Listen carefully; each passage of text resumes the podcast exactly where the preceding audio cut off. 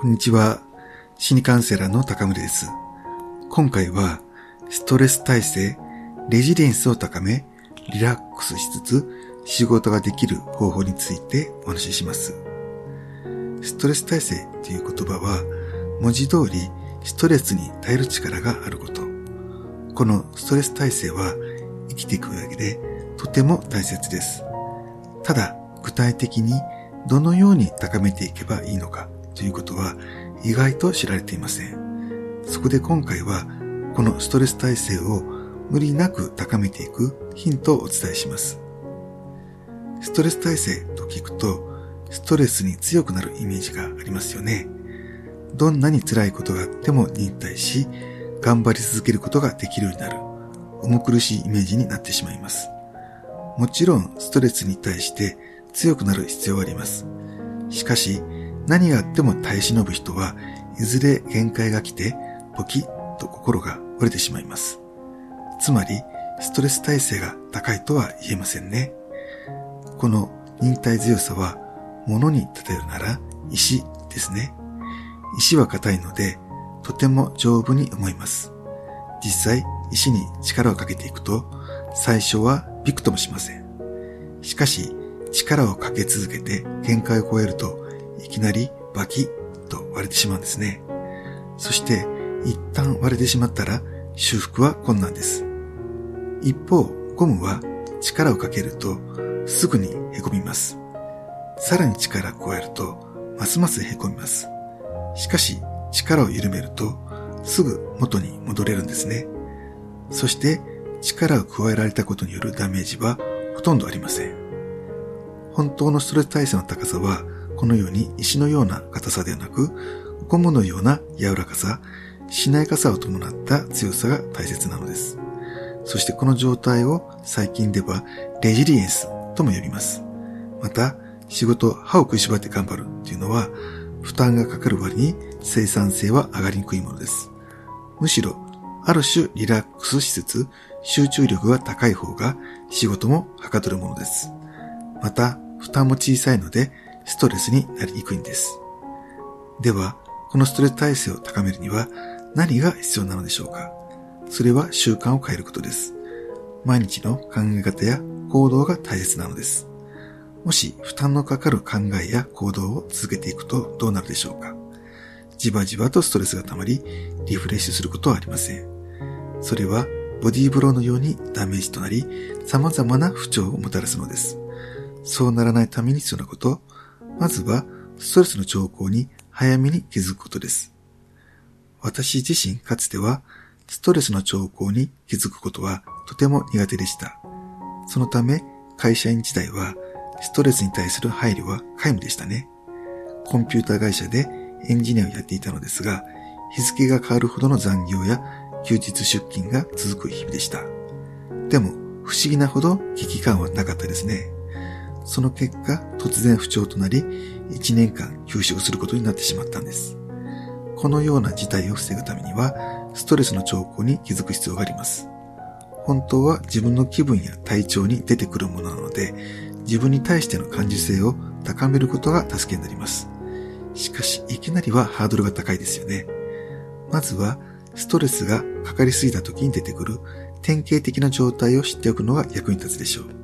これらは3つの領域で出てくることが多いです。心、体調、行動ですね。心の場合はマイナス感情が多くなります。不安、イライラ、落ち込みなどですね。今までは人前で感情的になることはなかったのに、急に怒鳴ったり泣き出してしまうこともあります。体調にあられる場合は、睡眠の質が低下しやすいですね。寝起きが悪くなったり、なかなか寝つけなかったり、夜中に何度も目が覚めたり、悪夢を見ることが増えたり、食欲にも変化が起きやすいです。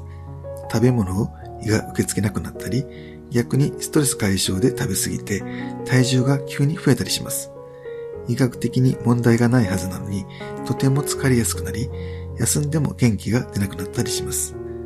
もしこのような兆候が出てきたら、ストレスがかかりすぎている可能性が高いです。何らかの体操が必要な状態です。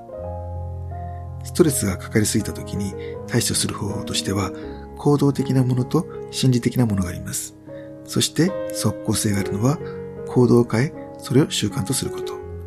考え方を見直したり変えたりするのは、それなりの時間と手間暇が必要になります。まずは行動を変えることから始めていくことがおすすめです。行動を変えるアプローチの中で、最も即効性があるのが、このストレスがかかる状況を減らすことです。もちろん仕事など、これは外せないというものもあることでしょう。しかしこれも丁寧に吟味してみると、周りに合わせて理由もなく残業が増えていたりするなど、早めに切り上げたりということもできるはずです。このような行動は成果が出やすいです。物理的に負担が減ることで、心や体が楽になるんですね。いろんなしがらみがあるとは思います。しかし、無理をすることでコンディションを崩してしまったなら、かえって迷惑をかけることになってしまいます。自分のためにも、周りのためにも、ストレスがかかる状況を減らしていくことをお勧めします。ストレス耐性を高める上で、食事も大切な要素ですね。例えば、食事が不規則だと、かなりの悪影響があります。食べる時間を一定にするだけでも、かなりメンタルもしっかりすると思います。それは、ストレス耐性のアップにもなりますね。また、睡眠の質が悪いと、それだけでストレス耐性は大幅に下がってしまいます。睡眠の質低下につながる行動を減らすだけでもとてもいいですね。例えば、夜遅くなっても、なんとなくダラダラと過ごしてしまうということは多いものです。そして、就寝時間が2時になったり3時になったり、このような生活スタイルを続けていると、確実にストレス耐性を落ちます。逆に、早めに就寝するようにし、睡眠時間を確保できれば、ストレス耐性は上がりますし、頭のキレも良くなってパワー持つがアップします。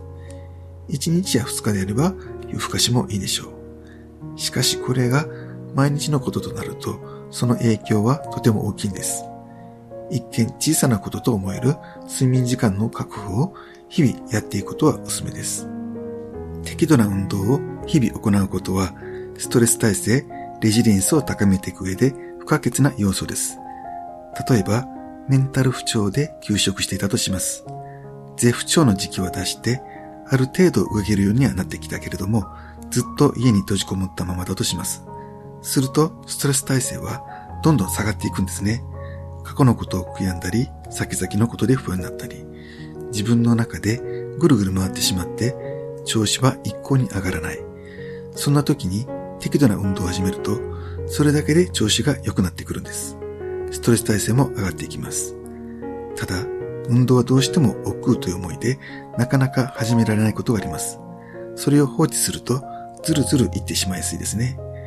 やる気になってから運動しようとするのではなく、軽く運動することによってやる気を上げる、モチベーションに頼らず、習慣として運動することが助けになります。自分にかかるストレスが多すぎて、日々の習慣だけでは追いつかなくなることもありますね。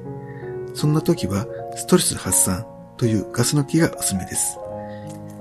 一般的なストレス発散法は自分に合うものもあれば合わないものもあります。自分なりのストレス発散法を見つけられるといいですね。自分にとってストレスになる、ならないというのは心理的な要素もまた大きいです。要は物事の捉え方、考え方ですね。基本的に自分を追い込む考え方はストレス耐性を下げますね。なぜなら外部のストレスに加え自分でもストレスをかけているわけですから。負担が増えて不調になるリスクが増えます。考え方を変える上でいろんなアプローチがありますが、シンプルかつ効果的なのは自分を追い込むような考え方を和らげることですね。要は自分に優しくするということです。もし罪悪感を感じることがとても多いなら、自分を責めすぎている可能性が高いです。根拠なく自分は悪いと思う習慣がついているわけですね。もしこのような思考パターンがあるならば、私は悪くない。私はちゃんとしている。といった言葉を頻繁に自分に対して言ってあげるのはおすすめです。カウンセリングでも非常に追い込まれた心理状態でお越しになる方が多いです。そんな時は今お伝えした罪悪感を緩和する方法を日々使っていただいています。すると、次にお越しになった時、別人のように穏やかな表情をされていることも少なくありません。それだけ考え方というのはストレス耐性や心のコンディションに大きな影響を与えているものと思います。以上、ご参考になれば幸いです。